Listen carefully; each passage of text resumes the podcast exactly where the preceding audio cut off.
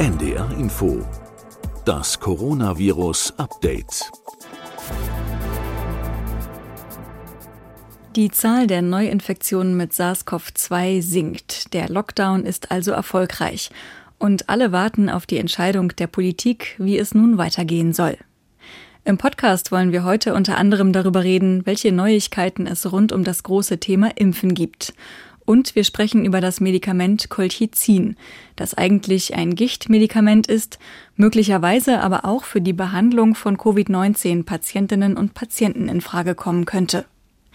Ich begrüße euch und Sie alle zur 75. Folge unseres Podcasts Coronavirus Update. Heute ist Dienstag, der 9. Februar 2021. Mein Name ist Beke Schulmann, ich bin Wissenschaftsredakteurin bei NDR Info und nach meiner Elternzeit nun auch mit dabei im Podcast-Team.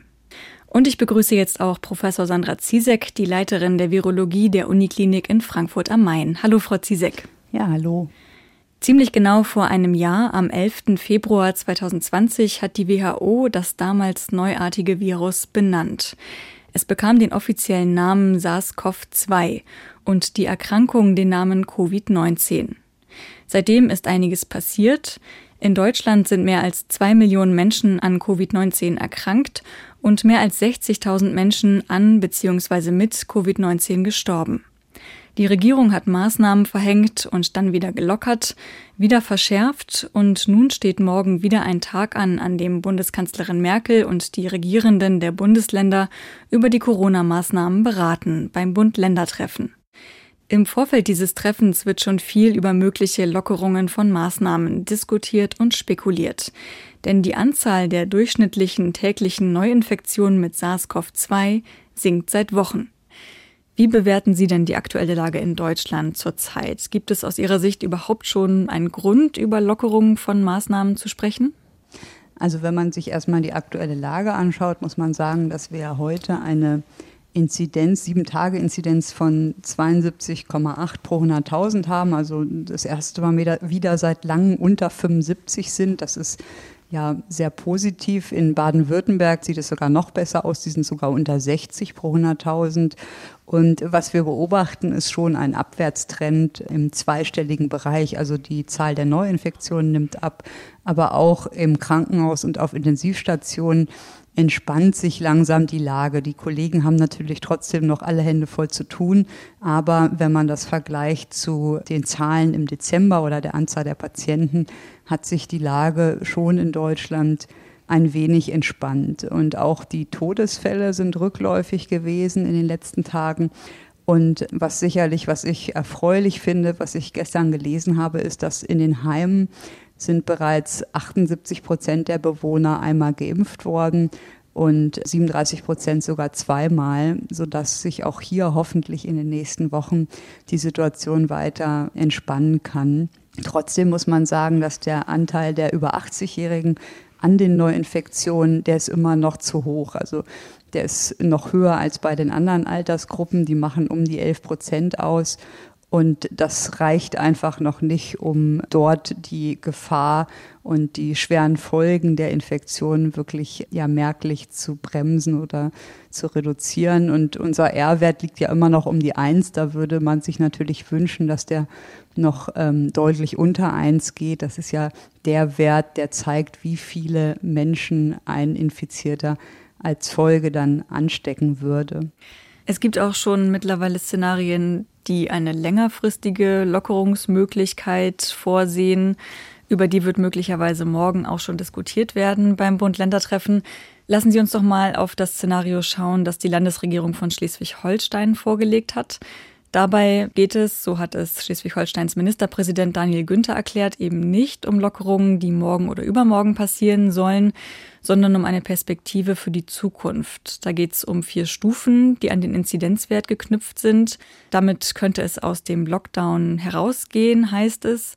Wenn also der Inzidenzwert sieben Tage stabil unter 100 liegt, könnten sich zum Beispiel wieder fünf Personen aus zwei Haushalten treffen.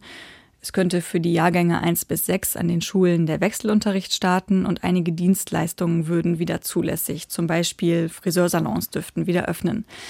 In der zweiten Stufe könnten dann zum Beispiel die Kitas wieder in den Regelbetrieb gehen, der Einzelhandel könnte wieder öffnen, wenn denn der Inzidenzwert sieben Tage lang stabil unter 50 liegt. Und so kommen dann pro Stufe und je niedriger der Inzidenzwert ist, immer mehr Lockerungen hinzu. Für wie sinnvoll halten Sie so einen Stufenplan? Nun, vielleicht erstmal generell zum Stufenplan. Ich finde eigentlich schon mal gut, wenn man klar kommuniziert und feste Regeln hat, gerade in so einer Zeit der Unsicherheit, in der wir uns ja befinden seit Anfang der Pandemie. Keiner weiß so richtig, wie es weitergeht. Das ist ja alles mehr oder weniger auch, dass man das nicht planen kann. Finde ich es wichtig, dass man einfach feste Strukturen oder Regeln hat und selber auch so ein bisschen Planbarkeit erhält. Und da helfen natürlich feste Stufen, dass man einfach weiß, okay, wir haben jetzt die und die Inzidenz und das bedeutet für mich selber die und die Konsequenz. Also prinzipiell glaube ich schon, dass das vielen Leuten ja so ein bisschen Sicherheit geben kann, dass das nicht immer wie so ein ja, Überraschungspaket ist, was bei diesen Ministerpräsidentenrunden passiert, sondern dass es eine gewisse Planungssicherheit für die Menschen gibt. Deswegen finde ich das prinzipiell gut. Sie hatten schon vorhin gefragt, ob es jetzt Zeit für Lockerung ist. Wenn man es rein virologisch betrachtet, dann muss man sagen, sicherlich nicht. Aber man muss ja natürlich immer verschiedene Seiten abwägen. Es gibt ja nicht nur die virologisch-medizinische, es gibt auch andere Gründe, die vielleicht ganz stark dafür sprechen. Und das ist Aufgabe der Politik und nicht eines Virologen oder eines Arztes, das alleine zu entscheiden. Man muss sich immer wieder überlegen, was ist eigentlich das Ziel, was ich habe und danach natürlich handeln. Und ich denke, Zeit für Lockerung heißt ja jetzt auch nicht, dass alles auf einmal aufgehoben wird. Es ist äh, klar, glaube ich, jedem, dass man nicht einfach alles einstellen kann an Maßnahmen, sondern dass das nur stufenweise auf Sicht geht und dass man immer erstmal schauen müsste, wenn ein, zwei Maßnahmen gelockert werden, wie ist dann der Effekt nach zwei Wochen zum Beispiel. Und was einem auch klar sein muss, ist, dass jede Lockerung immer auch zu mehr Kontakten führt dass das das Entscheidende ist für die Anzahl der Infektionen. Also die Infektionen entstehen ja nicht ohne einen Kontakt vorher mit jemandem, der infiziert ist, gehabt zu haben. Und das Virus braucht uns halt als Wirt und kann alleine nicht leben. Und deshalb korreliert die Anzahl der Kontakte schon mit der Anzahl der Neuinfektionen. Ich persönlich halte es aber für wichtig, dass bevor man jetzt breit lockert, sich genau anschaut, wie man es schafft, möglichst viele Menschen zu impfen, einen Schutz aufzubauen und das möglichst auch in einer Phase, wo die Infektionszahlen niedrig sind. Jetzt nochmal zu Schleswig-Holstein. Was mir da aufgefallen ist bei einem Stufenplan, also wie gesagt, prinzipiell sind Stufenpläne gut, aber ab 100 wird gelockert. Das ist natürlich schon eine hohe Zahl. Und was auffällt, ist, dass sehr viel im Privatbereich geregelt wird. Also zum Beispiel mit wie viel Haushalten darf ich mich treffen und sehr viel im öffentlichen Leben, aber weniger in diesem Stufenplan geregelt ist zu beruflichen Situationen und Veranstaltungen. Also was ist zum Beispiel mit Homeoffice-Pflicht, wie ist es in der Industrie oder auf Baustellen?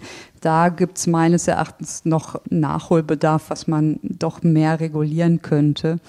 Und zum Beispiel macht es wenig Sinn, wenn man sich privat nur mit fünf Leuten treffen darf, aber dann im Beruf auf einmal Seminare wieder mit 30 Leuten erlaubt mhm. werden. Mhm. Und das, denke ich mal, muss einem immer klar sein. Das hatte mir so ein bisschen bei diesem Stufenplan gefehlt.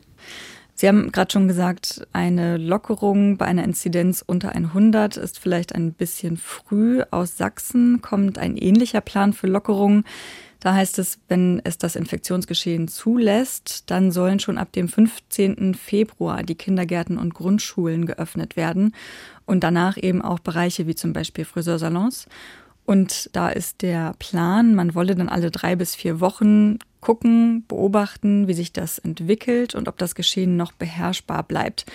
Wenn wir jetzt mal davon ausgehen, wir machen Lockerungen ab einer Inzidenz von unter 100, würden wir dann damit nicht unseren aktuellen Fortschritt sehr schnell wieder verspielen? Wie sieht das da aus?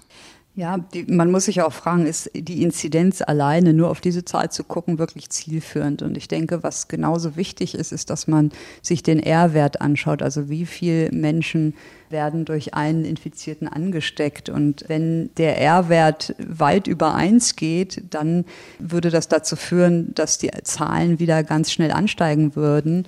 Und wenn der R-Wert aber sehr niedrig ist, dann denke ich mal, kann man auch besser davon ausgehen, dass eine Lockerung nicht gleich einen so negativen Effekt hätte, wenn man den R-Wert unter Kontrolle halten kann. Und deshalb würde ich dafür plädieren, nicht auf eine Zahl zu gucken, sondern auch den R-Wert auf, auf jeden Fall im Blick zu halten.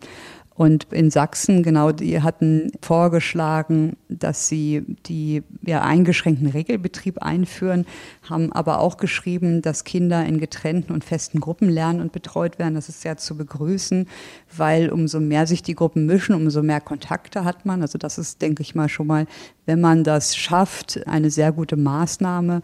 Und was die auch vorschlagen oder dazu geschrieben hatten, waren, dass es freiwillige Corona-Schnelltests geben sollen, die zur Verfügung gestellt werden. Das würde natürlich auch nochmal die Sicherheit erhöhen, dass wenn sich die Schüler, die Schülerinnen, die Lehrer breit freiwillig testen lassen und das unkompliziert tun können, dass man sehr schnell die Infektionen erkennt, auch wenn keine typischen Symptome vorliegen, wie das ja bei Kindern häufiger der Fall sein kann.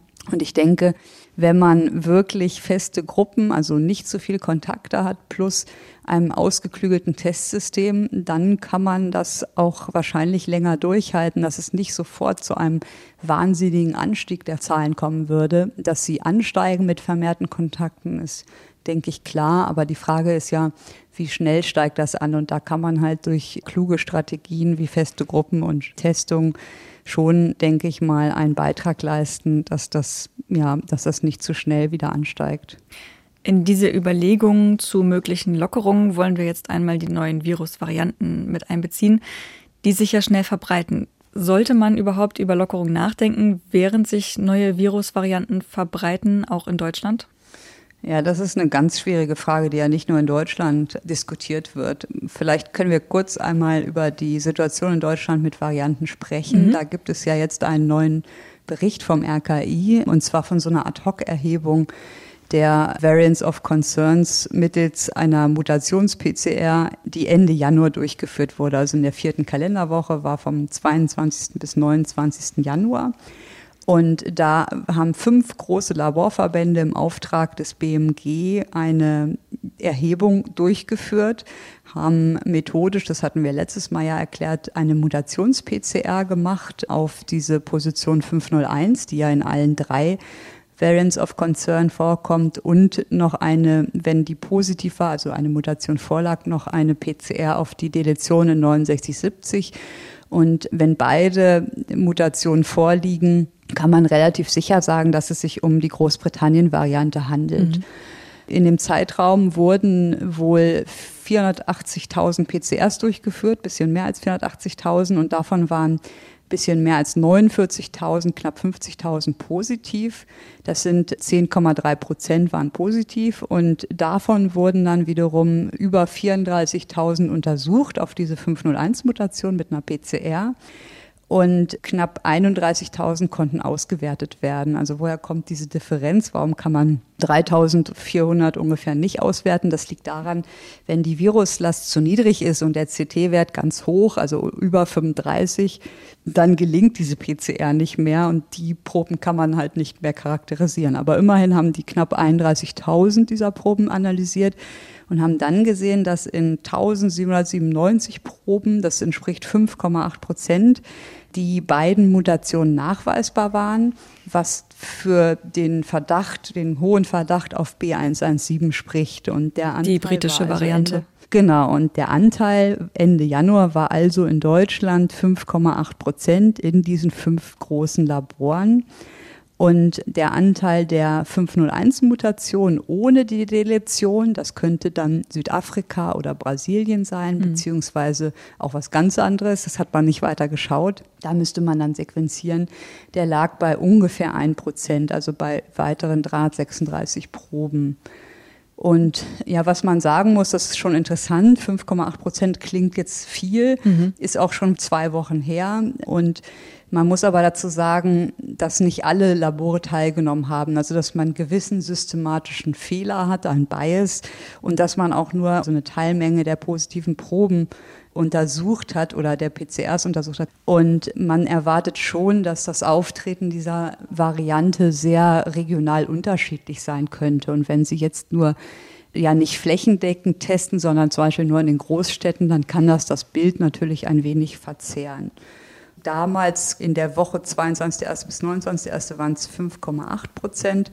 Und jetzt gerade in dieser Kalenderwoche ist geplant, diese Untersuchung zu wiederholen und auch nochmal in der achten und zehnten Kalenderwoche. Und da wird man dann sehen, ob der Anteil an der britischen Mutation oder der Variante in Deutschland genauso zunimmt, wie das in den anderen Ländern beobachtet wird. Und ein erster Hinweis darauf, den sehen wir in Baden-Württemberg. Die sequenzieren nämlich seit einigen Tagen vermehrt und versuchen alles zu sequenzieren.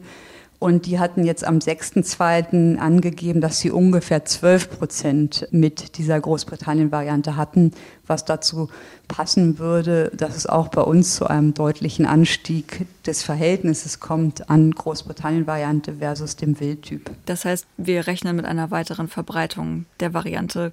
Kann man dann auch schon sagen, wir stehen womöglich vor einer dritten Welle? Ja, das ist nicht ganz eindeutig zu beantworten, weil wenn man sich das in England anschaut oder auch in anderen Ländern, wissen wir ja, dass die B117 epidemiologisch ja besser übertragbar ist, also sich mehr Leute anstecken, der R-Wert steigt. Wir haben noch nicht die virologischen Daten dazu. Das wurde ja auch schon mehrmals hier im Podcast besprochen, mhm. dass man das noch nicht wirklich virologisch versteht. Das wird man, denke ich, sicherlich die nächsten Wochen Daten dazu haben. Aber wenn man sich überlegt, dass mehr Menschen infiziert werden, also der R-Wert steigt, dann steigen natürlich auch die Anzahl der Infektionen. Gleichzeitig sinkt aber auch der Anzahl der Wildtyp-Infektionen stark durch die Maßnahmen. Und wir wissen, dass die Maßnahmen prinzipiell auch gegen diese Varianten helfen.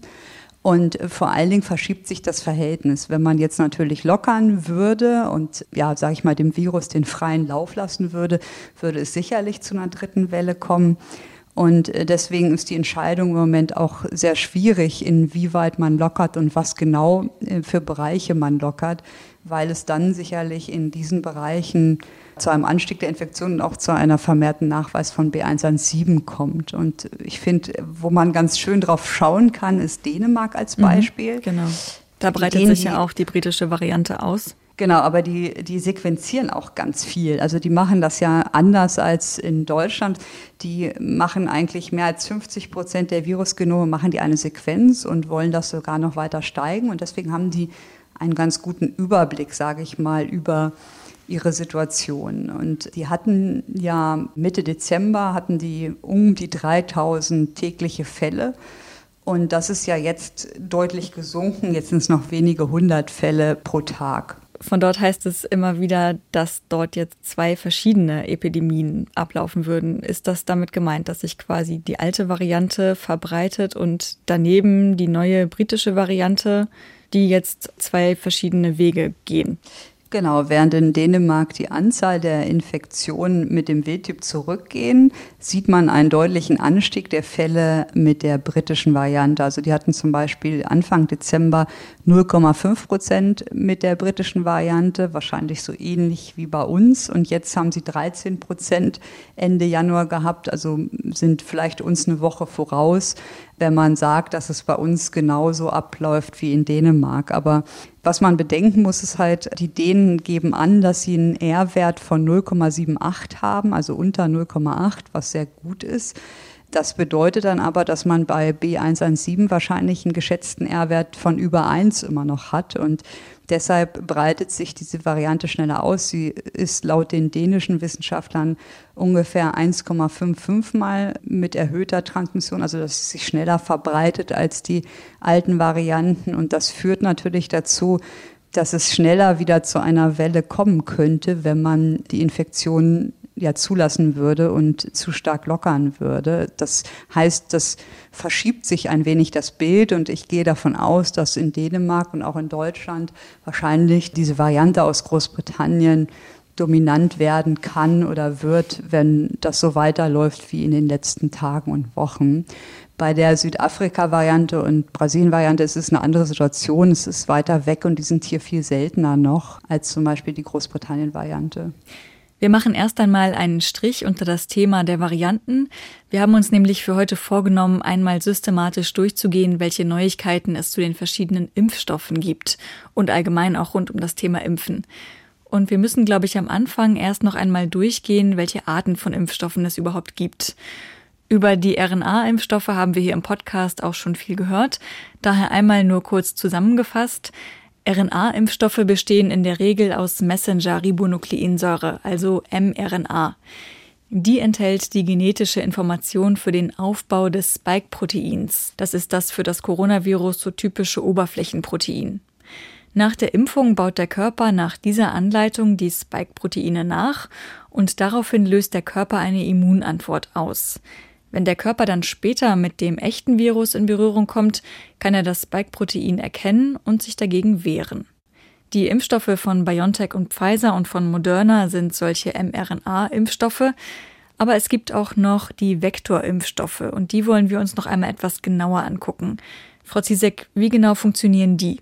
Genau, also generell wurde das ja eben schon erklärt, warum impft man überhaupt? Möchte ich einmal ganz generell für vielleicht nicht so ja, naturwissenschaftlich geprägte Zuhörer erzählen. Also es gibt ja immer, wenn ein neues Pathogen, ob das jetzt ein Virus oder Bakterium oder irgendwas anderes ist, in unseren Körper gelangt, dann bringt es ein neues Antigen mit. Das kann man so pauschal sagen. Und für jedes neue Antigen muss unser Körper erstmal einen spezifischen Antikörper bauen, weil der ist ja nicht da, es ist neu und deshalb muss der Körper das erstmal selber produzieren, der dann das Antigen und damit diesen Fremdkörper bekämpft. Also ob das Viren oder Bakterien sind, das passiert immer relativ ähnlich. Und hierzu muss das Antigen in den Körper gelangen und wird dann von bestimmten Immunzellen präsentiert, und zwar den sogenannten Antigen präsentierenden Zellen und dann wiederum von weiteren Zellen des Immunsystems erkannt als fremd. Hier, also nach dem Motto, da stimmt was nicht, das gehört hier nicht mhm. hin. Und dann führt das wiederum zu einer Stimulation von B-Zellen, die Antikörper bilden und von zum Beispiel auch Killerzellen, die dieses Antigen oder den Fremdkörper eliminieren können. Und das kann man sich vorstellen, dass dieser Prozess, der dauert einfach. Also wenn Sie direkt Kontakt haben mit dem Antigen, dauert das meistens, sage ich mal, zwei Wochen ungefähr, bis dieser Prozess dann ja, ausgereift ist und genug Antikörper gebildet wurden. Derzeit sind 150 Impfstoffprojekte ungefähr bekannt, 50 davon in der klinischen Erprobung und drei Impfstoffe sind ja in der EU zugelassen. Mhm. Und das Ziel ist natürlich bei diesen verschiedenen Plattformen, sage ich mal, also mRNA-Impfstoff ist eine Plattform, wie kriege ich das Antigen, was mein Körper nicht kennt, in den Körper hinein und wie kriege ich das möglichst perfekt präsentiert, damit ganz tolle Antikörper gebildet werden, also so ganz laienhaft erklärt. Den ersten Mechanismus hatten Sie schon erklärt, also die erste Plattform. Der zweite sind Vektorimpfstoffe und hier nimmt man in der Regel Adenoviren. Adenoviren sind halt nicht umhüllte DNA-Viren. Und die sind bei uns endemisch. Das heißt, das sind so Erkältungsviren, hat jeder von uns bestimmt schon mal gehabt, ohne es zu wissen oder vielleicht sogar weiß er das und wurden in den 50er Jahren entdeckt. Mit diesen Adenoviren, die haben verschiedene Serotypen, deswegen stehen da immer noch Nummern hinter. Und da hat man relativ viel Erfahrung mit dem Serotyp 5 als Vektor. Und man muss aber dazu sagen, dass der Serotyp 5 auch endemisch vorkommt und dass in den USA ungefähr 40 bis 60 Prozent der Menschen neutralisierende Antikörper gegen Adenovirus 5 haben. Und bei uns ist das ähnlich. In anderen Ländern in Asien und Afrika kann das sogar noch höher sein. Und das bedeutet, dass wenn Sie einen Vektor nehmen mit Adenovirus 5, und sie haben neutralisierende Antikörper, weil sie eine Adenovirusinfektion hatten vor kurzem, dann würde das dazu führen, dass es eine schwächere Immunantwort gibt. Und mhm. deshalb äh, gibt es einen anderen Trick. Man kann ein Adenovirus nehmen, was eigentlich nicht im Menschen ähm, vorkommt, also nicht der primäre ähm, Wirt ist, sondern Schimpansen nehmen. Also es gibt Adenoviren, die speziell in Schimpansen gefunden werden und die haben äh, nicht 40 bis 60 Prozent der Menschen neutralisierende Antikörper, sondern eher in Europa so 0 bis 4 Prozent. Es gibt auch kaum eine Kreuzneutralisierung mit humanen Adenoviren. Deshalb hat das einfach einen Vorteil, wenn man ein Adenovirus nimmt, was auch neu für unseren Körper ist und er das einfach noch nicht so häufig gesehen hat. Und in Afrika ist aber das Problem, dass hier diese neutralisierenden Antikörper gegen bestimmte Schimpansenviren häufiger sind als in Europa, kann man sich auch gut, denke ich, erklären, mhm. dass, dass das häufiger ist. Also da ist es bis zu 20 Prozent. Aber das ist der Grund, das fragen viele immer, warum nimmt man eigentlich Schimpansen-Adenoviren? Das äh, finden viele, glaube ich, einfach ja, wundern sich darüber. Und das liegt einfach daran, dass gegen die humanen Adenoviren viele schon Antikörper haben. Und dieses Problem hat man nicht, wenn man Schimpansen-Adenoviren nimmt. Dann wird das Spike gehen, also vom SARS-CoV-2 zusammen mit dem Adenovirus-Genom in Zellen gegeben und dann vermehrt im Labor. Und dieses Adenovirus-Genom wurde aber verändert. Also das ist ja immer die große Angst, dass sich das replizieren mhm. oder vermehren kann im Körper. Und das hat eine bestimmte Deletion eines Gens, das E1a. Und das führt dazu, dass das Virus sich nicht mehr vermehren kann mhm. und auch nicht in den Wirt einbauen kann. Das heißt, es ist dann harmlos für die Menschen. Genau. Also theoretisch denkbar wäre wahrscheinlich, dass man gerade, wenn man die Impfung bekommt, in der gleichen Zelle im Oberarm ein natürliches Adenovirus Virus hätte und sich dann E1a davon, sage ich mal, nehmen könnte. Aber das ist natürlich nur theoretisch, das ist praktisch, kommt das ja eigentlich nicht vor, weil Adenoviren erstens nicht primär im Oberarm sich vermehren und zweitens, wenn man ja eine, eine Infektion hat, sollte man ja auch nicht geimpft werden zeitgleich, sondern man sollte das ja schon machen, wenn man jetzt nicht gerade eine Infektion mhm. hat. Dann muss man wissen, das Immunsystem, wie gesagt, erkennt ja diese fremden Antigene und das reagiert also nicht nur auf das Spike-Protein in dem Impfstoff, sondern auch auf das Virus selbst, also den Vektor, das Adenovirus. Und das führt dazu, dass gerade bei diesen Impfstoffen eine sogenannte Vektorimmunität sich entwickeln kann. Das muss man immer im Hinterkopf haben, wenn man zweimal impft bei Adenovirus-Vektor-Impfstoffen.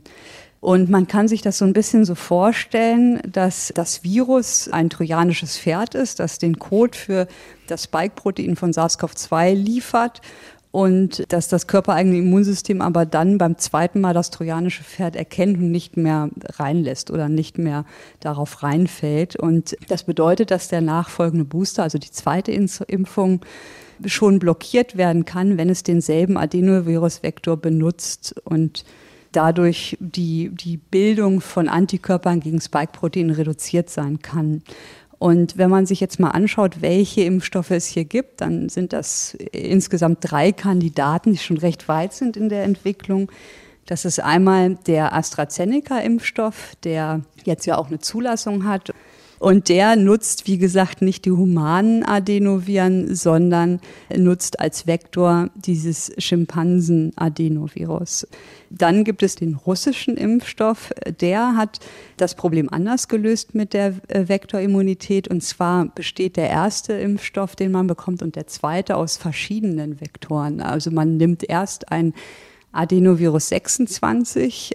Hier hat man viel Erfahrung auch mit Ebola-Impfstoffen und bei der zweiten Impfung nimmt man dann einen Vektor mit dem Adenovirus 5 und durch diesen Vektorwechsel hat man weniger Probleme mit bereits gebildeten Antikörpern, der dann sozusagen zu dieser Vektorimmunität führen würde.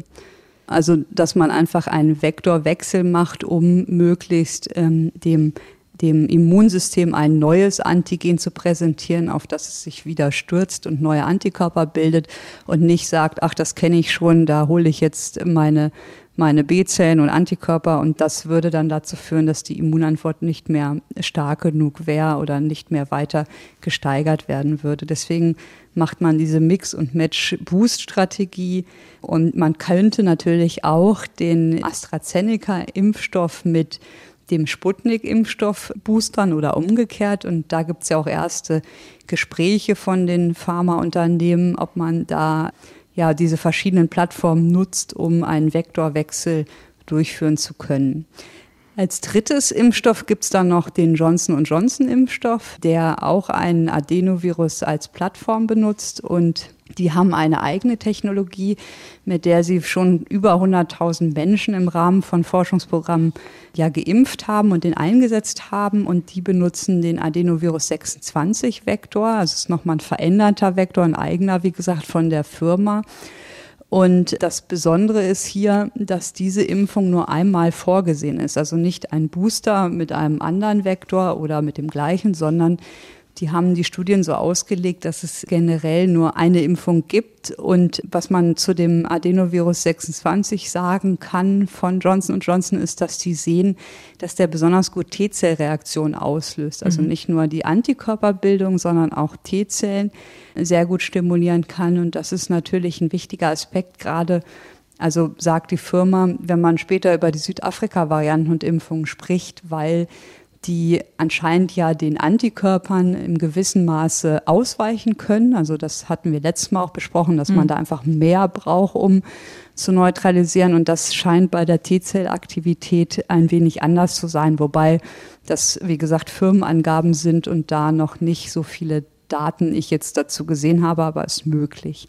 Und neben diesen Vektorimpfstoffen gibt es noch weitere zwei Klassen, die können wir kurz einmal erzählen, mhm. dass man einen vollen Überblick hat. Und zwar dann gibt es noch proteinbasierte Impfstoffe, das heißt, äh, nennen wir auch Virus-like Particles. Also man nimmt ein Protein, das Spike-Protein oder die rezeptorbinde Domäne oder die Hülle des Virus, die nicht infektiös ist und gibt das in den Oberarm. Und da das aber nicht genug bringen würde, nimmt man noch ein Adjuvanz dazu, was die Immunreaktion verstärkt. Also damit möglichst viele Antigen präsentierende Zellen das gut präsentieren können und möglichst viele andere Immunzellen angelockt werden, gibt man, wie gesagt, oft einen Verstärker hinzu. Und das wird hier auch gemacht. Und als Beispiel ist der Novavax-Impfstoff mhm. zu nennen, der auch zweimal gegeben wird. Und der nutzt dann Insektenzellen, um das Spike-Protein zu kopieren oder in Volllängen zu produzieren. Das wird im Labor gemacht.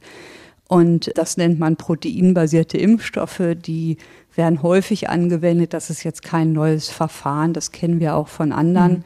Impfstoffen und es hat den Vorteil, ähm, dass Hepatitis man die auch B zum Beispiel ist auch ein proteinbasierter Impfstoff. Genau, da wird das HBsAg geimpft und der Vorteil ist einfach, dass wir damit mehr Erfahrung haben und dass die auch gut gelagert werden können und da dann auch zum Beispiel in Hausarztpraxen einfacher geimpft werden kann. Das ist übrigens bei den Vektorimpfstoffen, weil das DNA-Viren sind auch so. Die sind halt deutlich stabiler als mRNA-Impfstoffe und im, sag ich mal, im, in der Hausarztpraxis oder auch generell, wenn man an Drittweltländer denkt, einfacher zu handeln. Hm, die Vektorimpfstoffe können wir vielleicht noch einmal kurz dazu sagen, sind ja auch schon im Einsatz. Das ist jetzt auch keine Neuheit im Rahmen von Corona, sondern es gibt schon Vektorimpfstoffe gegen das Ebola und das Dengue-Virus. Genau, also wobei die natürlich nicht weit verbreitet sind. Der Dengue-Virus-Impfstoff ist, glaube ich, nur in Brasilien zugelassen. Und Ebola-Impfstoff wäre natürlich auch sehr lokal eingesetzt, mhm. aber die Technik stimmt, die ist nicht neu und die kennt man schon länger. Und auch für andere Indikationen werden ja Adenoviren als Vektor verwendet, zum Beispiel auch für, für Krebstherapien. Und die vierte Gruppe, also neben proteinbasiert Vektor und mRNA-Impfstoffen, sind die sogenannte inaktivierten Vakzine. Das ist so das Einfachste. Man nimmt einfach ein Virus, inaktiviertes. Das Antigen muss natürlich intakt bleiben. Das darf nicht kaputt gehen, damit es auch schön präsentiert werden kann. Und das ist zum Beispiel einer der Sinovac-Impfstoffe. Und das Problem bei denen ist oft, dass die eine sehr starke ja, Immunantwort auslösen, weil man natürlich vollständige Viren dann appliziert. Und mhm. das sind so grob die Strategien, die es gibt. Lassen Sie uns doch mal nach diesem Überblick mit dem Impfstoff von AstraZeneca anfangen. Die EU-Arzneimittelbehörde EMA hat den Impfstoff zugelassen. Allerdings hat die Ständige Impfkommission ihn nur für die Verimpfung an 18 bis 64-Jährige empfohlen. Das heißt, so richtig Freude über diesen Impfstoff mag sich da, jedenfalls, das ist mein Eindruck, nicht so richtig einstellen. Vielleicht gucken wir daher erstmal auf eine Studie der Uni Oxford. Dazu muss man sagen, dass Forschende der Uni Oxford den Impfstoff ja gemeinsam mit dem britisch-schwedischen Konzern AstraZeneca auch entwickelt haben. Die ist allerdings noch nicht wissenschaftlich begutachtet, die Studie, aber sie gibt schon mal Anlass zur Hoffnung. Um welche Frage geht es bei der Studie? Bei der Studie geht es vor allen Dingen um die Frage, wie ansteckend sind eigentlich auch die, die geimpft wurden und dann eine Infektion haben. Aber wenn man sich jetzt nochmal den Impfstoff anschaut, dann hat man damit angefangen im Frühjahr, dass man das in, in Tierexperimenten ausprobiert hat und gesehen hat, dass das in Tierexperimenten mit Schimpansen vor einer Krankheit schützt. Und dann wurden im Frühjahr, also April und fortlaufende Monate, wurden Phase 1, 2 Studien durchgeführt. Die waren aber nicht so groß. Dann wurden im November erste Zahlen veröffentlicht von AstraZeneca, wo man gesehen hat, dass 18 bis 55-Jährige und auch Ältere gute Immunantworten hatten. Und da muss man sagen, sind aber nur so 160 Patienten pro Gruppe eingeschlossen worden, beziehungsweise über 70 um die 200. Und das reicht natürlich nicht aus, um den zuzulassen für diese Altersgruppe. Und das mhm. ist auch der Grund, warum der jetzt nicht über 65 hier angewendet wird, weil einfach nicht genug Daten vorliegen. Das heißt aber nicht, dass er nicht wirkt. Also das muss man immer klar dazu sagen. Die Zahlen haben einfach nicht ausgereicht, um eine Zulassung ja zu geben, aber die werden sicherlich noch in den nächsten Wochen oder Monaten nachgeliefert werden und dann kann man das neu beurteilen. Mhm. Und die Frage ist ja immer, schützt der Impfstoff vor einer Krankheit, mhm. vor der Infektion oder auch vor der Übertragung des Viruses. Und da gibt diese neue Studie oder das Preprint, was Sie erwähnt haben, erste Hinweise drauf. Und zwar ist der Impfstoff vielleicht nur zur Ergänzung neben dem Vereinigten Königreich und jetzt der EU auch in Argentinien schon länger zugelassen. Und die Studien, die Phase 3 Studie, die ist nicht nur in, in England, sondern auch in Brasilien und in Südafrika durchgeführt worden, sodass man auch schon ganz gute Vergleiche hat für die Varianten. Mhm. Und es waren insgesamt 17.000 Teilnehmer, knapp 9.000 aus Großbritannien, über 6.000 aus Brasilien und immerhin 1.476 waren in Südafrika. Und man hat dann zum einen geguckt, wenn man diesen Impfstoff gibt, wie häufig sind denn dann symptomatische Infektionen 14 Tage nach der Dosis. Und daraus errechnet sich dann sozusagen das Ansprechen, was immer durch die Presse dann als Prozentzahl geht.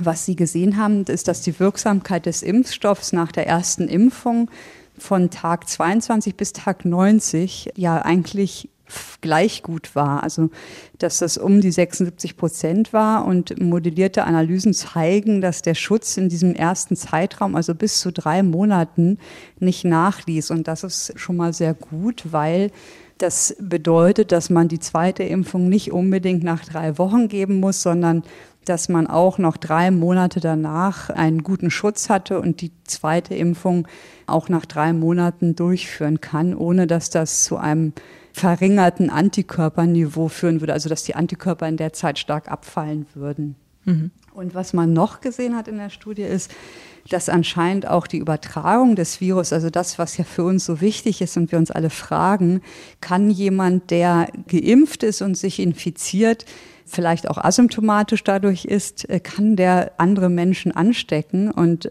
was die jetzt da in diesem, wie gesagt, noch nicht gereviewten Papier sagen, ist, dass es sich um die Hälfte etwa reduziert. Man muss dazu sagen, die haben keine Übertragung auf Haushalte gemessen. Also die haben jetzt nicht geguckt in den Haushalten von jemandem, der geimpft ist und der dann positiv wird, wie viel Folgeerkrankungen gibt es, sondern die haben das so gemacht, dass sie bei denen, die sich impfen lassen haben, freiwillig ja regelmäßig so Nasentupfer genommen haben. Und dann haben die festgestellt und, und geguckt haben, werden die PCR positiv, ohne dass sie das merken. Und haben dann halt festgestellt, dass die Rate der positiven Tests mittels PCR nach zwei Dosen des Impfstoffs um die Hälfte sank und nach einer Dosis ebenfalls deutlich sank. Und daraus schließen sie, dass die Transmission deutlich reduziert ist. Und das ist schon mal sehr positiv. Und es ist auch, denke ich, das haben wir ja auch schon mehrmals besprochen. Die Daten fehlen halt einfach noch, weil das schon sehr aufwendig ist zu untersuchen, auch für die anderen Impfstoffe. Aber es macht absolut Sinn, dass sich die, die Ansteckungsfähigkeit verringert. Die wird auch wieder nicht null sein, aber sie wird sich deutlich reduzieren und das ist schon mal sehr positiv. Und was ich vielleicht noch generell jetzt bei der Diskussion um Impfstoffe sagen wollte, ist, das können wir auch später nochmal drüber sprechen, aber es ist ja so, dass viele, ich höre das jetzt von einigen, die sagen, oh, ich will jetzt aber nicht den Oxford-Impfstoff, der mhm. hat nur 60 Prozent und ich will aber den BioNTech, der hat 90 oder 95 Prozent. Genau. Die Frage, und gibt es bessere oder schlechtere Impfstoffe? Ja, genau. Also es gibt sicherlich Unterschiede und es gibt Leute, die mit nur einem Impfstoff geimpft werden können, mit dem anderen nicht, aus bestimmten Gründen, ob es nun Allergien sind zum Beispiel. Aber was einem klar sein muss, dass zum einen die Studien auch ein bisschen unterschiedlich ausgelegt sind. Also zum einen muss man sich immer genau angucken, wie häufig war denn in den Pfizer und moderner Studien wirklich die Variants of Concern eingeschlossen. Das war nämlich nicht der Fall, weil es die damals noch nicht so häufig gab.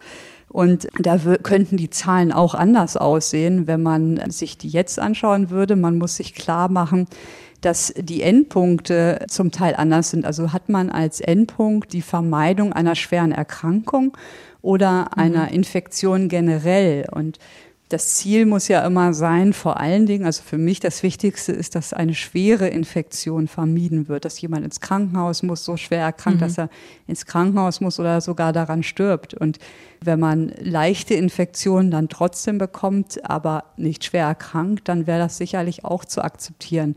Und deshalb ist die Diskussion, also die Werte, das will ich damit sagen, sind nicht eins zu eins vergleichbar. Und das heißt jetzt, nicht, dass der eine Impfstoff dann so und so viel Prozent schlechter ist, weil vielleicht ist er bei der Verhinderung von schweren Verläufen oder sogar von Mortalität, also dass jemand daran stirbt, genauso gut. Und das muss man immer noch im Hinterkopf behalten und sich genau immer in den Studien angucken, was ist eigentlich genau der Endpunkt der Studie und wie sind die Ansprechraten, um einen ja, tödlichen Verlauf auch zu reduzieren. Und das kann dann schon anders sein.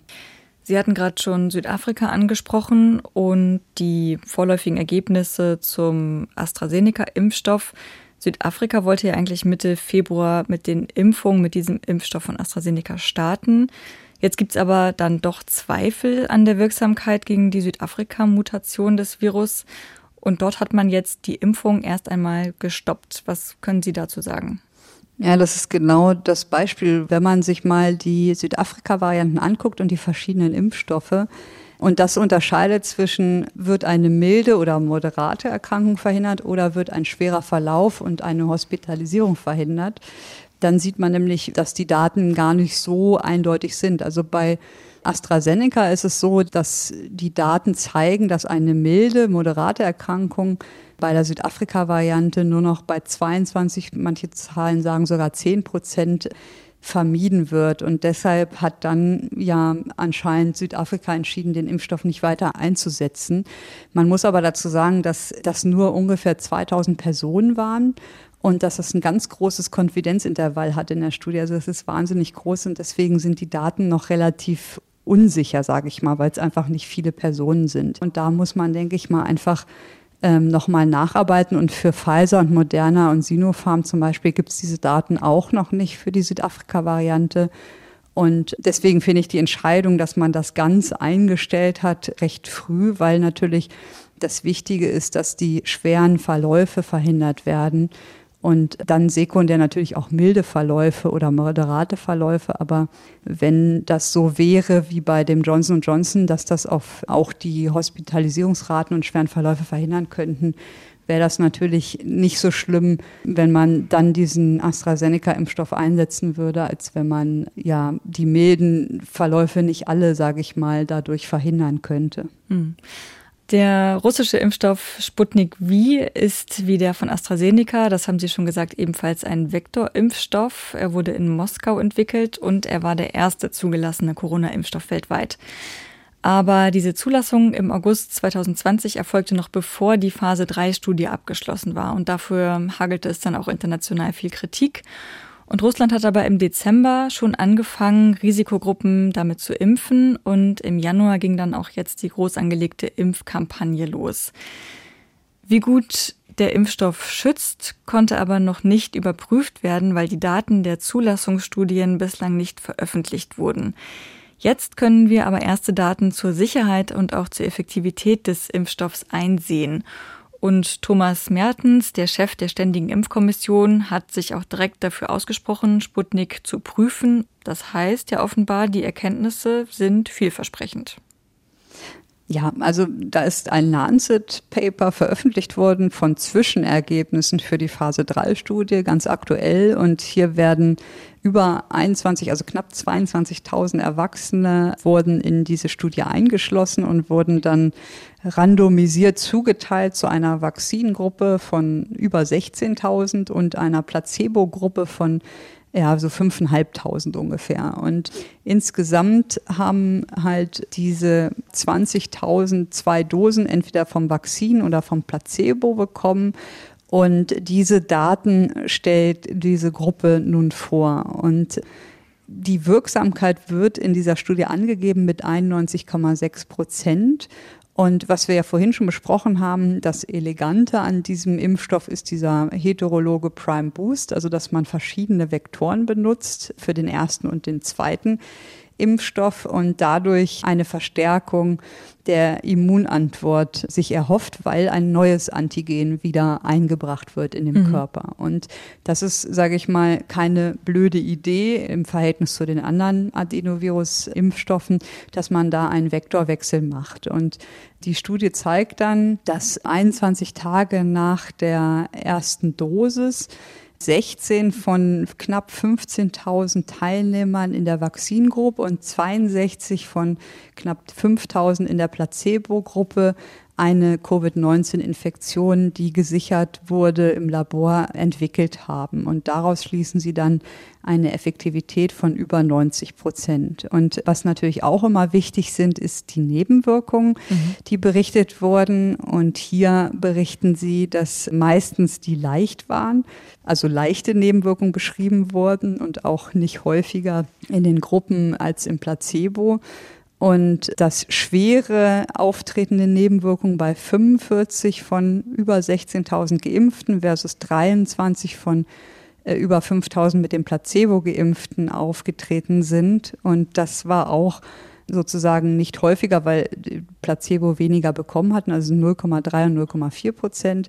Und dass die nicht denken, dass das assoziiert ist mit der Impfung, diese schweren Nebenwirkungen. Mhm. Dann berichten sie von vier Toten während der Studie, der Laufzeit der Studie von diesen 16.000 Teilnehmern und einem Verstorbenen in der Kontrollgruppe bei 5000 Teilnehmern. Das ist jeweils unter 0,1 Prozent und sagen, dass keiner der Todesfälle assoziiert ist mit der Vakzine. Das sind erstmal die Daten, die in dem Lancet vorgelegt wurden. Und was man sagen muss, ist, dass die Daten, wenn man sie sich genau anschaut, manchmal ein bisschen, ja, wie soll man hm. sagen, viele Fragezeichen geben oder ein bisschen ja. ungereimt sind.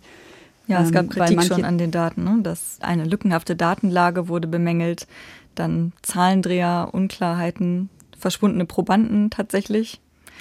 Ja, das weiß ich nicht, ob die wirklich verschwunden sind. Das sind natürlich, klingt immer ganz spannend nach dem Krimi, wenn jemand verschwindet. Das kann ich überhaupt nicht nachvollziehen von hier natürlich. Aber was auffällt, ist, dass die Zahlen nicht ganz passen. Also, dass zum Teil verschiedene Zahlen benutzt werden in dem Paper und auch von den Angaben. Aber es ist auch eine Zwischenauswertung. Und hier ist es natürlich erforderlich, dass vor einer Zulassung in der EU sich die Rohdaten angeschaut werden und nicht nur so ein Paper, das, das machen aber auch die Zulassungsbehörden. Also das Paper wirkt für mich so ein bisschen wie mit heißer Nadel gestrickt. Es musste schnell fertig werden und dann passieren halt auch Flüchtigkeitsfehler. Und das wird sicherlich in den nächsten Wochen korrigiert. Da wird es eine Korrektur geben bei einigen der Zahlendreher da drin. Was jetzt wirklich dahinter steckt, dass die Rohdaten nicht eingesehen werden können oder ob irgendwelche Studienteilnehmer verschwunden sind, da kann ich nichts zu sagen. Natürlich, das weiß ich nicht. Mhm.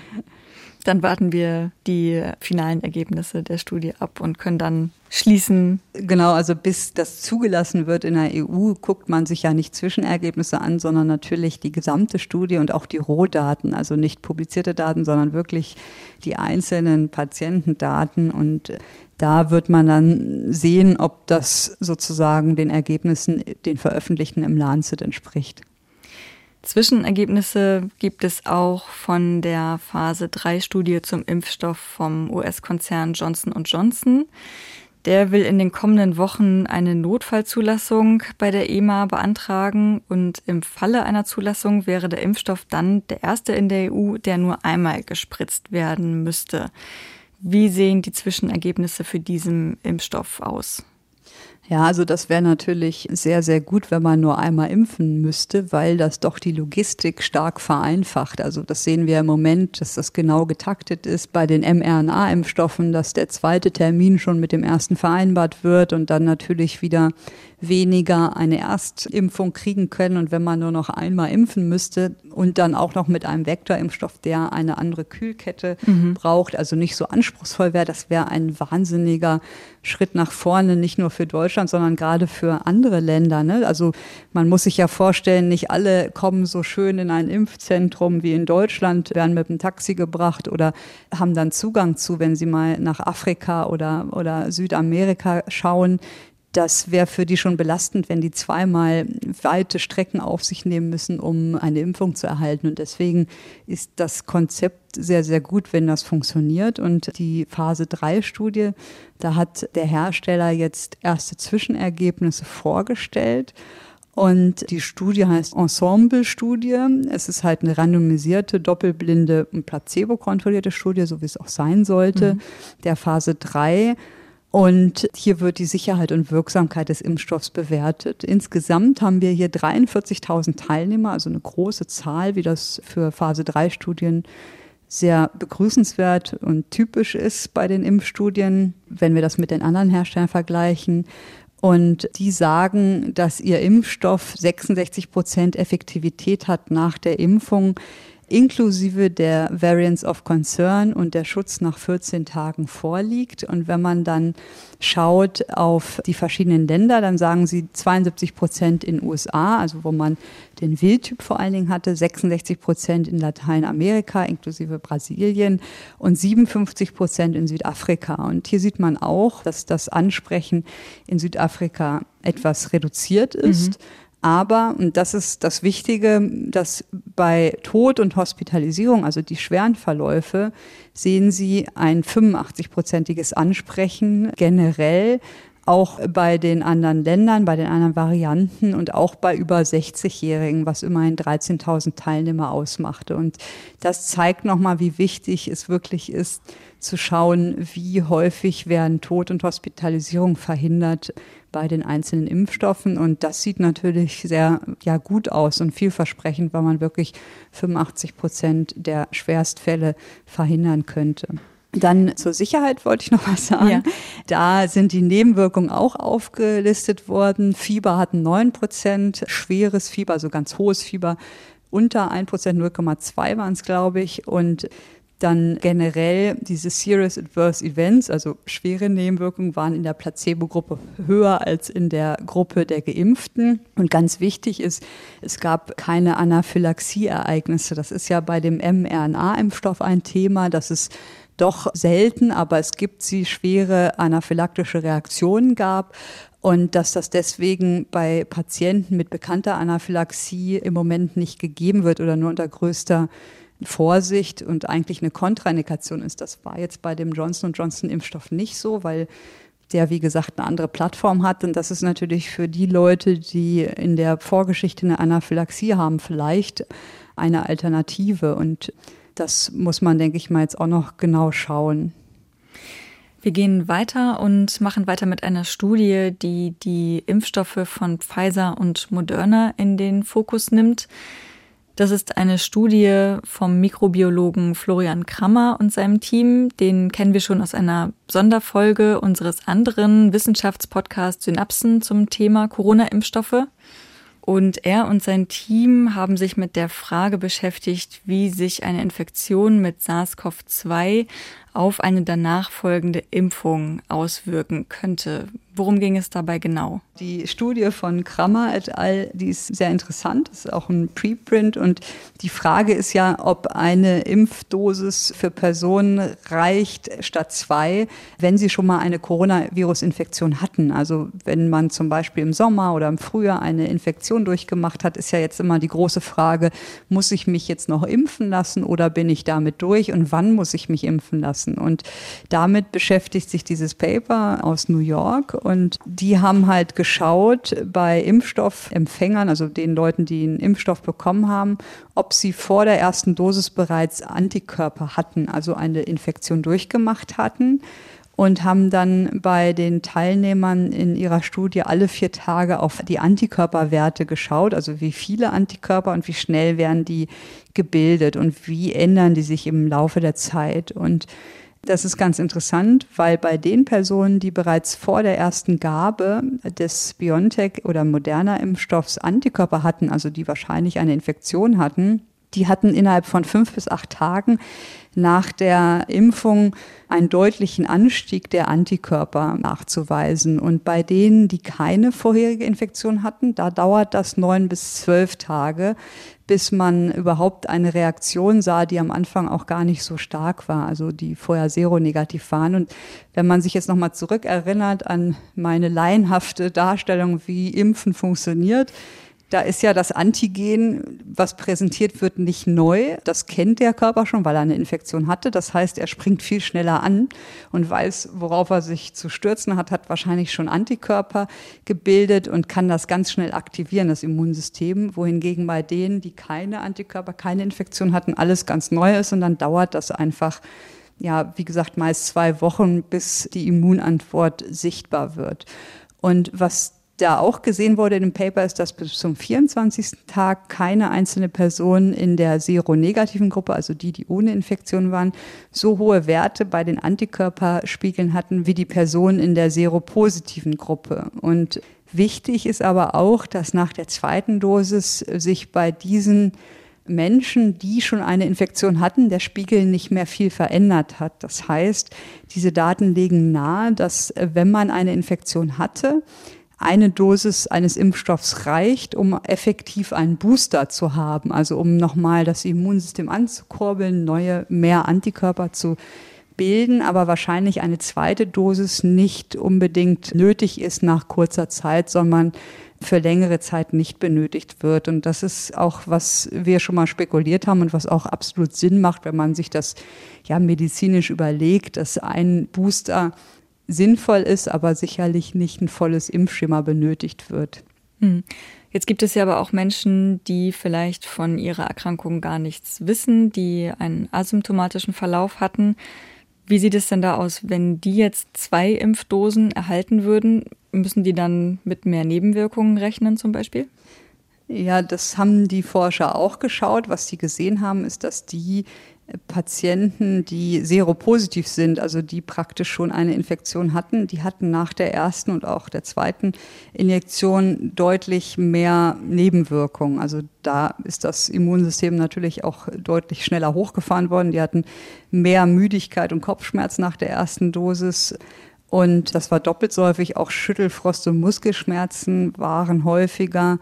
Und es wird angegeben, dass das fünf bis sechs Mal häufiger auftritt als bei Menschen, die seronegativ sind, also keine Infektion hatten. Und ich denke, dass bei Leuten, die eine Infektion hatten, also den Fall, den Sie beschreiben, und keine Antikörper haben, gibt es ja verschiedene Konstellationen. Es gibt immer die Möglichkeit, das sehe ich auch ähm, häufiger mal, dass es einen Patienten gibt, wo einmal ein Befund, ein PCR-Befund positiv war und der vielleicht sogar ganz hohe CT-Werte hatte und die Kontrollen danach waren alle negativ. Der Patient hat auch nie Beschwerden gehabt und hat auch keine Antikörper entwickelt. Da ist natürlich auch immer ein Verdacht, dass das gar nicht gestimmt hat, also dass es ein falsch positiver Befund war. Mhm. Es gibt auch Probenverwechslung, deswegen wenn die Klinik nicht passt und keinerlei Symptome waren, kein Kontakt zum Virus waren, dann ist das schon so, wenn dann keine Antikörper gebildet sind, dann würde ich, also wenn es auch anamnestisch gar nicht passt, würde ich ganz normal nach dem Standardschema impfen. Und wenn man eine Infektion durchgemacht hat, wird ja im Moment empfohlen, dass man eine gewisse Zeit wartet, bis man impft. Und dann gibt dieses Paper erste Hinweise, dass wahrscheinlich eine Auffrischungsimpfung hilft. Wenn man das jetzt nicht weiß und zwei bekommt, passiert jetzt auch nichts Schlimmes, dann ist halt, wie hier beschrieben, können die Nebenwirkungen einfach heftiger sein, weil das Immunsystem halt mehrmals, sage ich mal, getriggert wird und das führt dann dazu, dass man häufiger einfach Nebenwirkungen haben kann, aber gefährlich in dem Sinne ist es jetzt nicht. Okay, das heißt, wir können einmal zusammenfassen, eine Impfdosis könnte schon reichen für Menschen, die schon infiziert waren. Das heißt, man könnte eigentlich salopp gesagt Dosen einsparen. Wir können ja, man muss dazu sagen, noch also einschränken, dass man in diesem Preprint natürlich nicht jetzt geguckt hat, wie ist es nach Monaten. Ne? Das sind ja relativ kurze Untersuchungen und es kann schon sein, dass es dann nach einem halben Jahr oder nach einem Jahr anders aussieht, wenn man zweimal geimpft hätte, als wenn man einmal geimpft hätte. Das wird man aber erst in ein paar Monaten wissen. Mhm. In diesem Zusammenhang lassen Sie uns einmal auf einen Bericht schauen, auf eine Meldung, die gestern viel zu lesen war. Da geht es nämlich auch um den Impfstoff von BioNTech Pfizer. Es geht dabei um einen Corona-Ausbruch in einer Wohnanlage für Seniorinnen und Senioren in Niedersachsen. Dort sollen 14 Bewohnerinnen und Bewohner an der britischen Corona-Variante erkrankt sein und das, obwohl alle am 25. Januar ihre zweite Impfdosis des Impfstoffs von BioNTech und Pfizer erhalten haben. Wir haben ja vorhin schon darüber gesprochen, ob Immunisierte noch erkranken können. Was können wir jetzt aus diesem Ausbruch überhaupt schließen? Ja, also der Ausbruch ist sicherlich interessant, aber mir fehlen da ganz viele Informationen, um das sicher zu beurteilen. Also wann ist zum Beispiel die erste Erkrankung aufgetreten? Es gibt ja eine Inkubationszeit von bis zu 14 Tagen. Und wenn die Erkrankungen zum Beispiel kurz danach aufgetreten sind, also weiß ich nicht, bis zu einer Woche oder so nach diesem 25. Januar, kann es gut sein, dass die Damen und Herren schon in der Inkubationszeit waren. Das ist das eine, was man genau wirklich gucken muss. Dann muss man sagen, dass halt der volle Impfschutz ja auch erst zwei Wochen nach der zweiten Impfung zu erwarten ist, laut den Studien. Das ist hier, glaube ich, wird ziemlich knapp, dass das erfüllt war. Mhm. Dann kommt hinzu, dass man schon auch damit rechnen kann, dass die Immunantwort bei sehr alten Patienten ein bisschen verzögert sein kann. Also es kann gut sein, dass die geschützt werden, aber dass es einfach nicht genau zwei Wochen, sondern noch zwei Wochen länger dauern könnte. Da fehlen uns ja auch noch ein wenig die Daten, aber das ist gut möglich, dass ein Immunsystem von einem jungen Menschen schneller reagiert als von einem sehr alten. Und das sieht man, finde ich, auch so ein bisschen, habe ich das Gefühl zumindestens dass junge Menschen, zum Beispiel im Krankenhaus, die Geimpften bei uns, dass die häufiger Symptome haben als die Älteren. Und das kann ja auch ein Hinweis sein, dass das einfach ein bisschen schneller ist bei denen. Und das waren wahrscheinlich sehr alte Mitbürger. Und man muss sagen, dass natürlich auch eine Impfung keinen hundertprozentigen Schutz hat. Der wird ja bei BioNTech Pfizer 95 Prozent angegeben. Aber hier können wir nochmal auf das Thema zurückgehen, was mir halt wichtig ist, dass bisher, wie ich es gelesen habe, sind in dem Altenheim asymptomatische und leichte Verläufe mhm. nur aufgetreten. Das heißt, vielleicht hat die Impfung es nicht geschafft, eine Infektion zu verhindern, weil es halt sehr früh nach der zweiten Impfung passiert ist oder vielleicht sogar zeitgleich. Aber wenn ein schwerer Verlauf und ein tödlicher Verlauf bei den alten Menschen trotzdem verhindert werden kann, dann ist das natürlich auch sehr positiv zu sehen und darf einfach auch nicht, sage ich mal, suggerieren, auch jetzt brauche ich mich gar nicht mehr impfen lassen, wirkt eh nicht, ja, weil das primäre Ziel ist ja, die Todesfälle zu vermeiden und die schweren mhm. Verläufe zu vermeiden, die ins Krankenhaus kommen. Und das scheint ja hier nicht der Fall zu sein, wobei ich, wie gesagt, da ganz viele Details nicht kenne. So Zeitungsartikel sind da immer ein bisschen mhm. kurz, äh, um das wirklich klinisch einzuordnen. Hm, genau, also es kann auch eine positive Nachricht sein, dass die infizierten Bewohnerinnen und Bewohner sich zwar infiziert haben, aber eben nicht schwer erkrankt sind durch den Impfstoff. Dann haben wir noch den Impfstoffkandidat vom US-Pharmakonzern Novavax. Der hat Ende Januar eine Pressemitteilung herausgegeben zu seinem proteinbasierten Impfstoff. Da haben wir eben auch ganz kurz schon drüber gesprochen. Und zurzeit wird dieser Impfstoff in einer Studie in Großbritannien getestet. Frau Tisek, Sie haben die Pressemitteilung mit den Zwischenergebnissen gelesen. Wie steht es denn um die Wirksamkeit dieses Impfstoffs? Ja, dieses Novavax-Unternehmen hatte halt bekannt gegeben, das ist ein kleines Biotech-Unternehmen, dass sein Impfstoffkandidat, der gerade in der klinischen Prüfung ist, in Studien in Großbritannien, auch bei der B117-Variante eine hohe Wirksamkeit aufweist, nämlich mit 89,3 Prozent. Und das waren immerhin für die Hälfte der Fälle bei Personen in dieser Studie und in der Studie waren über 15.000 Personen. Das ist schon mal sehr positiv zu sehen. Und die haben dann auch Zwischenergebnisse separat für Südafrika veröffentlicht. Und hier sieht man, wie vorhin schon gesagt, dass die Wirksamkeit reduziert ist von 89 Prozent in Großbritannien auf bis zu 49 Prozent bei allen Teilnehmern in Südafrika, wobei hier auch HIV-Positive eingeschlossen wurden.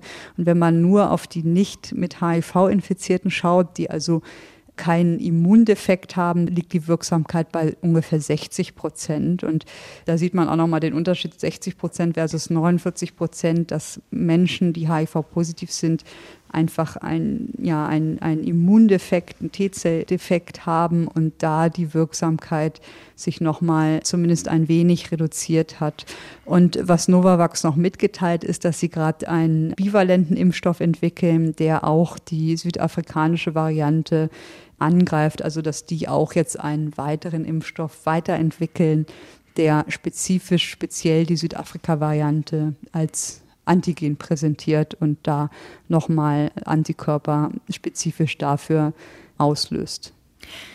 Wir haben jetzt schon so viel über das Thema Impfen gesprochen. Wir wollen aber noch kurz auf ein Gerücht gucken, das gerade die Runde macht. Seitdem die Impfungen begonnen haben, hat es ja immer wieder Gerüchte gegeben um Nebenwirkungen und eines hält sich zurzeit relativ hartnäckig, nämlich, dass die Impfung gegen das Coronavirus unfruchtbar macht. Im Internet zum Beispiel bei Twitter schreiben Frauen, dass sie sich lieber gar nicht impfen lassen wollen, aus Angst dadurch unfruchtbar zu werden. Und immer wieder heißt es in diesem Zusammenhang, dass der Impfstoff vielleicht nicht per se unfruchtbar macht, aber eben auch nicht bewiesen sei, dass er es nicht macht. Der Impfstoff, so wird das behauptet, könne eine Immunreaktion auslösen, die sich nicht nur gegen das Virus richtet, sondern auch gegen ein Protein, das an der Bildung der Plazenta in der Gebärmutter beteiligt ist. Können Sie das für uns mal aufdröseln? Was steckt dahinter? Ja, also das ist übrigens eine der häufigsten Fragen, die wir auch bekommen in unserem Institut. Also wir kriegen viele Impffragen. Eine ist immer, was mache ich mit denen, die eine Infektion hatten? Und die zweite ist wirklich direkt, dass es da ja eine wahnsinnige Angst gibt, dass die Impfung zu Unfruchtbarkeit bei jungen Frauen führen mhm. könnte. Mhm. Und das ist schon ja besorgniserregend, dass Menschen da so verunsichert werden und sich solche wie soll man sagen, Gerüchte im Internet dann so verbreiten und das ist schon nicht schön. Also man muss dazu sagen, dass man bei den frühen klinischen Studien von Pfizer und von Moderna, also BioNTech und Moderna Impfstoffen, die haben natürlich in den Studien schwangere und stillende Frauen erstmal ausgeschlossen. Und das ist aber auch normales Vorgehen, dass sie, wenn sie eine klinische Studie machen mit einem neuen Medikament, mit einem neuen Impfstoff, fangen sie ja nicht an, bei sensiblen Gruppen, also bei Kleinkindern oder bei stark immunsupprimierten oder auch bei Schwangeren und Stillenden zu testen, sondern sie wollen natürlich möglichst gesunde Menschen erstmal impfen und schauen, wie da die Immunreaktion ist, so grob gesagt. Und deswegen wurde das damals ausgeschlossen. Das heißt aber nicht, dass die irgendwie eine spezielle Gefahr hätten, sondern das ist ein Standardvorgehen, dass man solche Gruppen bei ersten frühen klinischen Studien nicht mit einschließt. Also das ist, hat jetzt gar nichts damit zu tun, dass das Unternehmen da irgendeine Gefahr oder so sehen würde. Und es fällt halt trotzdem auf, dass Impfstoffskeptiker oder Gegner dann oft so eine Fehlinformationskampagnen betreiben und damit das Vertrauen in Impfungen untergraben wird. Und das ist sehr schade. Was ist bekannt zu dem Impfstoff und zu Schwangerschaft, das hatten Sie eben schon zusammengefasst. Zum einen muss man sagen, dass es diesen Mythos gibt, dass Impfstoffe unfruchtbar machen, indem sie Antikörper erzeugen, die nicht nur gegen das Coronavirus Spike-Protein sind, also gegen dieses Antigen vom Spike-Protein, sondern auch versehentlich mit einem anderen Antigen, also Protein, was im Körper gebildet wird, mit dem Syncytin 1 reagieren. Und dieses Syncytin 1 ist halt ein ja, Glykoprotein, ein Protein, was in der Plazenta-Entwicklung eine Rolle spielt, aber auch von Spermien exprimiert wird, also für das Verschmelzen wahrscheinlich eine Rolle spielt vom Spermium mit der Eizelle. Und es wird halt behauptet, dass die Antikörper, die gegen das Spike von SARS-CoV-1 gerichtet sind, auch dieses Syncytin 1 erkennen und dann halt ausschalten würden und deswegen das zur Unfruchtbarkeit führen würde. Und damit das erkannt wird, also dass ein Antikörper ein Antigen erkennt, müssten die eigentlich ähnlich sein. Also das gibt es. Das sind ja, haben wir auch schon mehrmals im Podcast besprochen, dass es Autoantikörper gibt, die sich gegen bestimmte Strukturen im eigenen Körper richten, weil die ähnlich sind und die können getriggert sein durch Virusinfektionen. Aber wenn man sich mal die Aminosäuresequenz, also die Erbinformation und Aminosäuresequenz von diesem Plazenta-Syncytin 1 anguckt und dann vergleicht mit dem Spike-Protein von Coronaviren, dann müssten die irgendwie ähnlich sein, damit der Antikörper gegen Spike das Plazenta-Syncytin erkennt. Und das sind sie gar nicht. Also es gibt keine auffallende Ähnlichkeit zwischen diesen beiden Proteinen und deswegen macht das biologisch einfach keinen Sinn, dass sich jetzt Antikörper gegen Spike auch gegen Plazenta-Syncytin 1 richten. Und es gibt dann eine Gruppe aus den USA, die das noch genauer analysiert haben. Die haben Serum genommen von Frauen, die an Covid-19 erkrankt waren und Antikörper haben und haben dann keine Reaktion gesehen von diesen Antikörpern von diesen Frauen mit dem Syncytin-1-Protein. Also dass es da einfach keine Interaktionen gibt und dass die sich einfach nicht ähnlich genug sind. Deswegen kann man sagen, dass das biologisch eigentlich keinen Sinn macht. Und es gibt auch andere Beweise oder, oder andere Hinweise, nämlich, dass es, wir haben ja jetzt schon viele Infektionen gehabt äh, mit SARS-CoV-2, äh, Millionen von Infektionen und es gibt keinerlei Hinweise oder Berichte, dass das zu einer Unfruchtbarkeit bei Frauen geführt hätte, mhm. denn da werden ja auch Antikörper gebildet und das müsste ja dann auffallen, dass die alle nicht mehr schwanger werden könnte. Mhm. Und im Gegenteil, es gibt sogar Frauen, was berichtet wurde, die nach einer Infektion oder nach einer Impfung schwanger geworden sind, auch zum Teil in den Studien. Also wenn man in den Studien Frauen hatte, die dann während der Teilnahme an der klinischen Studie schwanger geworden sind. Und deshalb ist das extrem unwahrscheinlich oder macht eigentlich wirklich keinen Sinn. Und es gibt keine Hinweise medizinisch, dass dieses Gerücht wirklich stimmt und die Fruchtbarkeit beeinträchtigt wird durch die Impfung und durch die Antikörper, die gegen das Spike-Protein gebildet werden. Und es gibt ja auch tausende schwangere Frauen, die an Covid-19 erkrankt sind in der Zwischenzeit schon. Das würde ja auch dagegen sprechen. Genau, generell ist ja immer die Frage, was ist mit stillenden Frauen? Und hier muss man sagen, dass Stillen eigentlich was Gutes ist für das Kind, weil die Antikörper, die bei der Mutter entstehen, gebildet werden, über die Muttermilch an Säuglinge weitergegeben werden. Also es gibt sogar einen gewissen Schutz für das Kind, wenn es gestillt wird. Und es wird halt sehr viel Unsicherheit betrieben mit Schwangeren, mit, mit stillenden Müttern. Die sind natürlich auch sehr bedacht, ihr Kind zu schützen. Und ich kann dazu nur sagen, dass wenn man schwanger ist, schwanger werden will oder stillt, ist, ist eine natürliche Infektion. Also wenn man sich ansteckt mit Covid-19, ist mit Sicherheit gefährlicher als die Impfung, weil man einfach nicht weiß, wie der Verlauf ist und weil Schwangere ja auch im Verhältnis zur gleichen Altersgruppe ohne Schwangerschaft schwerere Verläufe haben können. Und deshalb ist das sehr schwierig. Also ob man Schwangere impft, das ist einfach wirklich Einzelfallentscheidung. Da muss man vorsichtig sein, weil das sehr viel zu tun hat mit dem Risiko des Einzelnen. Also wie ist, sage ich mal, das Risikoprofil wenn jemand schwanger ist und sich nicht impfen lassen möchte, kann man das sicherlich nicht erzwingen. Also wie gesagt, das sind so Abwägungen, die man dann genau treffen muss. Aber es ist nicht zu erwarten, dass das zu einem Schaden führen würde. Trotzdem ist das ja keine Pflichtimpfung und man muss da auch bedenken, dass wir viele Impfungen in der Schwangerschaft durchführen gegen andere Erkrankungen. Also mit Totimpfstoffen gegen Grippe oder gegen Tetanus, gegen Pertussis wird routinemäßig auch in der Schwangerschaft ja geimpft und das zeigt keine negativen Auswirkungen. Trotzdem, wie gesagt, muss das natürlich die Schwangere gut mit ihrem behandelnden Arzt, mit ihrer behandelnden Ärztin besprechen, ob da ein Wunsch besteht. Mhm. Und der ist sicherlich abhängig vom Risiko der Erkrankung. Trotzdem ist die Erkrankung prinzipiell generell gefährlicher für die Schwangere als die Impfung. Weil Sie es gerade schon angesprochen haben, können wir vielleicht in diesem Zusammenhang auch noch mal einen Blick auf eine Studie werfen, für die in den USA etwa 1500 Mutter-Neugeborenenpaare untersucht wurden. Da ging es nämlich genau um diese Frage, die Sie angesprochen haben, ob Antikörper gegen SARS-CoV-2 bei Schwangeren auf das Kind übertragen werden. Was ist dabei herausgekommen?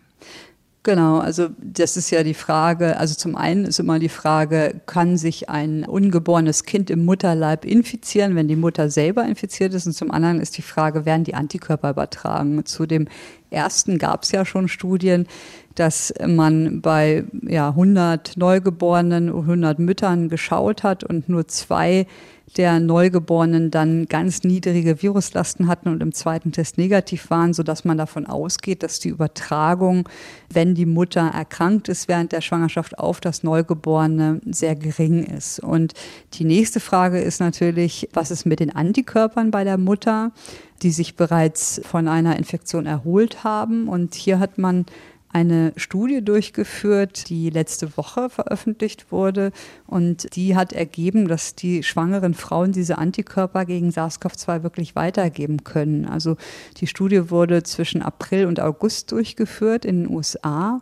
Und die haben das Nabelschnurblut von Müttern untersucht, um festzustellen, ob da die Antikörper gegen SARS-CoV-2 ja, enthalten sind. Und von den knapp 1500 in der Studie einbezogenen Frauen hatten 83 ein Hinweis auf eine akute oder durchgemachte Infektion. Und das hat man halt nachgewiesen durch bestimmte Antikörper, also IgM und IgG.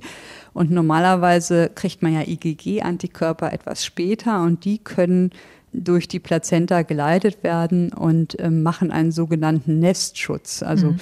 können das Kind in den ersten Lebenswochen schützen. Und in dieser Studie zeigten bei 83 dieser Frauen, die Antikörper hatten, hatten 72 der Säuglinge von diesen Müttern IgG-Antikörper, also 72 von 83 ist halt die Mehrzahl oder die überwiegende Mehrheit.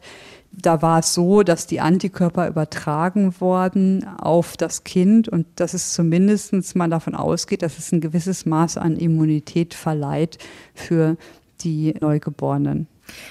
Wenn wir jetzt das Thema Impfung, mit der verhindert werden soll, dass wir an Covid-19 erkranken, mal verlassen, ist es natürlich auch weiterhin wichtig, welche Therapiemöglichkeiten es gibt, wenn sich jemand angesteckt hat und krank wird. Wir haben abgesprochen, dass wir deswegen am Ende des Podcasts noch einmal über ein Medikament sprechen, zu dem es neue Daten gibt, nämlich Colchicin. Das ist als Medikament schon zugelassen und es handelt sich ja dabei eigentlich um ein Gichtmittel. Wie wirkt das denn jetzt bei Covid-19? Genau, also Colchicin ist zugelassen für eine andere Indikation, nicht für SARS-CoV-2. Das ist schon mal wichtig. Das ist ein ganz altes Medikament und geschichtlich kommt das irgendwie aus dem antiken Griechenland. Dort hatten man Menschen, die eine Gicht hatten und dadurch Schmerzen hatten, mit Zwiebeln des Herbstkrokus kauen lassen, also die Zwiebel von Herbstkrokus kauen lassen. Und daraus konnte man dann im 19. Jahrhundert die Verbindung Colchicin aus dieser Blume isolieren und das wird therapeutisch eingesetzt seit Jahren schon gegen die Entzündung von Gicht und anderen Erkrankungen. Also es ist antientzündlich und der Vorteil ist bei diesem Medikament, dass man es anders als andere Medikamente per Ost geben kann. Also man kann es als Tablette nehmen oder als Tropfen nehmen und das macht es natürlich ja so im Handling leichter, weil wenn Sie intravenös Medikamente verabreichen müssen, dann ist eigentlich immer erforderlich, dass der Patient im Krankenhaus ist oder beim Arzt die Infusion kriegt und das ist logistisch, sage ich mal, einfach viel schwieriger, als wenn Sie einfach eine Tablette verschreiben könnten. Und das Medikament kennen wir schon lange und jetzt gibt es halt zwei Studien dazu, die sich damit beschäftigen, ob man dadurch schwere Verläufe verhindern kann.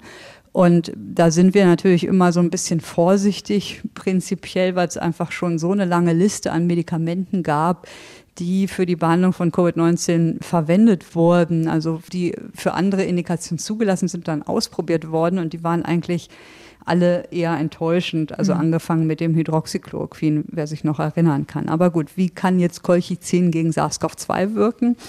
Wahrscheinlich am ehesten, und das wird auch in dieser Pressemitteilung, wo diese Studie vorgestellt wird, spekuliert, dass das den sogenannten Zytokinsturm verhindern kann, weil es antiinflammatorisch, also antientzündlich wirkt. Und es gibt Vordaten von einer kleinen Studie, Greco 19, Und die ergab, dass Patienten, die Colchicin erhalten haben, die Wahrscheinlichkeit einer klinischen Verschlechterung innerhalb von drei Wochen geringer war. Und nun vorgestellt wird eine größere Studie, Col-Corona, mit viel mehr Patienten, die sich mit der Einnahme von Colchicin beschäftigt hat. Also wie sahen die aus, die Studie, das Design?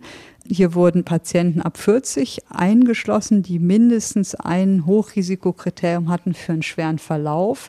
Zum Beispiel, dass sie über 70 waren, dass sie Fettleibigkeit hatten, wenn sie unter 70 waren. Diabetes war ein mögliches Hochrisikokriterium oder eine Lungenerkrankung, eine Herzinsuffizienz oder eine bekannte Erkrankung der Herzkranzgefäße und Atembeschwerden.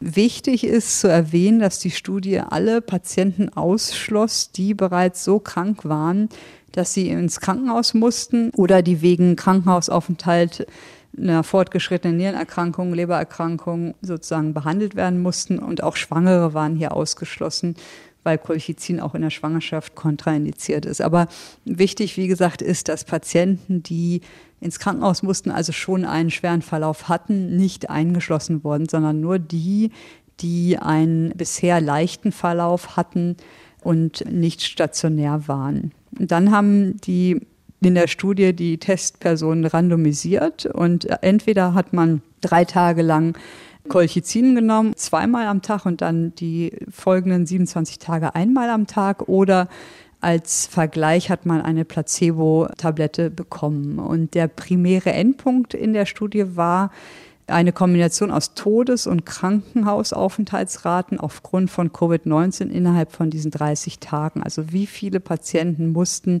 ins Krankenhaus aufgrund der Covid-19-Erkrankung, wie viele sind gestorben. Und in dieser Pressemitteilung wird dann gesagt, dass die Patienten, die Colchicin erhalten haben, dass man dort eine Verringerung der Todesfälle und der Krankenhausaufenthalte um 21 Prozent festgestellt hätte.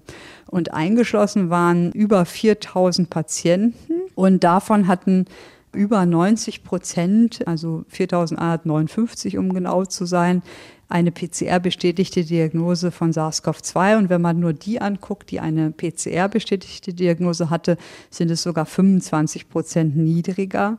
Und darüber hinaus berichten sie auch, dass 44 Prozent weniger Todesfälle auftraten, wenn Colchicin eingenommen wurde. Und das klingt ja erstmal sehr gut, mhm. muss man sagen, wobei es gibt halt noch kein wirkliches Paper, sondern nur diese Pressemitteilung.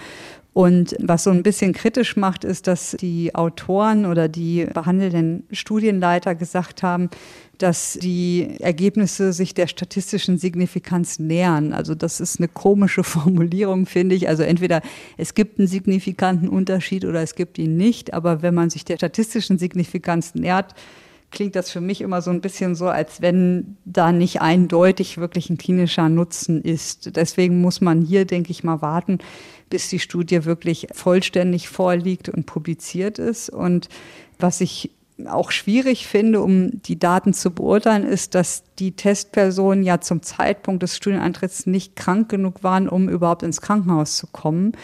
Und das impliziert ja, dass man vielleicht erwartet, dass gar nicht viele krank werden. Also das Problem ist, wenn Sie das Menschen geben, die nur leicht erkranken und zu Hause sind, dann erwartet man ja auch nicht, dass die alle dann krank werden, sondern nur ein Bruchteil von denen. Und mhm. deswegen kann es gut sein, dass die Studiengröße nicht ausreicht, um wirklich einen signifikanten Unterschied zu sehen. Und das ist, wie gesagt, schwer zu beurteilen, wenn man die Rohdaten noch nicht gesehen hat. Und ja, natürlich wäre es auch schön, wenn es eine Wirkung hätte bei denen, die dann ins Krankenhaus müssten, also bei denen, die schon einen schweren Verlauf haben. Dazu zeigt die Studie auch noch nichts. Und ja, insgesamt muss man sagen, finde ich das spannend, weil es natürlich einfach zu geben wäre. Es ist ein preiswertes Medikament und also wir kennen das ja auch seit Jahren, aber die Frage ist wirklich diese Pressemitteilung, wie sehr können die Daten, wenn man die Rohdaten dann zusammengefasst sieht, das Versprechen halten, dass es wirklich zu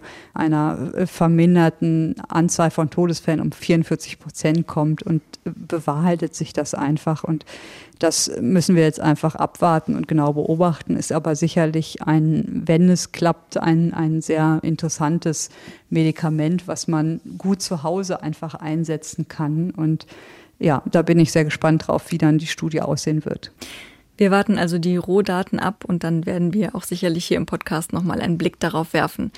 Das war erst einmal unser Coronavirus-Update für heute. Wir freuen uns auf eine neue Folge mit Ihnen in 14 Tagen. Vielen Dank, Frau Ziesek. Ja, vielen Dank auch und viele Grüße aus Frankfurt. Und ich bedanke mich auch bei Corinna Hennig und Katharina Marenholz für die Redaktion, für Hintergrundrecherche bei Nele Rössler und für die Technik bei Christian Besicke. Wie immer ist dieser Podcast zu finden in der ARD Audiothek und wer eine Frage hat, die wir in diesem Podcast stellen sollen, kann sie gerne mailen an die folgende Adresse meinefrage.ndr.de. In der kommenden Woche hört ihr und hören Sie an dieser Stelle wieder meine Kollegin Corinna Hennig im Gespräch mit Christian Drosten. Mein Name ist Beke Schulmann. Ich sage vielen Dank fürs Zuhören. Tschüss und bis bald. Das Coronavirus Update. Ein Podcast von NDR Info.